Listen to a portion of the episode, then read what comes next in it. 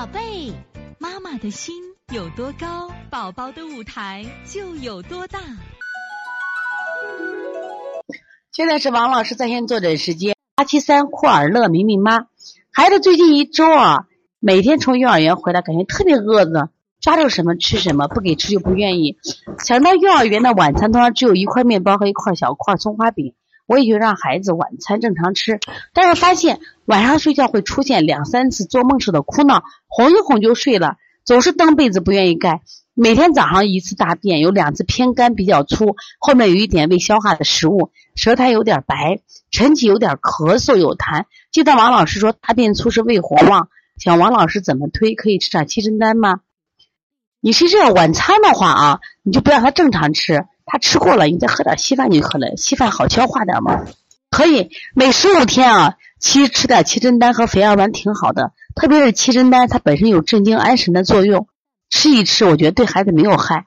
因为有的家长说，他们吃这个就是跟别的推拿师啊说了不让吃，其实这是儿科用药，不让天天吃，因为它毕竟是寒性药。那我们每隔十五天吃一次。我觉得没有问题，因为啥？十五天把体内的机制清一清，这孩子就不生病了。那么你选择七珍丹、肥儿丸和美林和我们的抗生素，哪个伤害更大呢？我们就老经常把这个摆不清。我们有了病，愿意用吃什么抗生素，都不愿意提前用点肥儿丸或者七珍丹这种消食的。就是家长，你们其实有人思考一下，你们衡量这两个药的危害，谁会危害更大？美林凭什么二十分钟就可以让你大量出汗？啊，抗生素那么厉害的杀菌，你都想想过没有？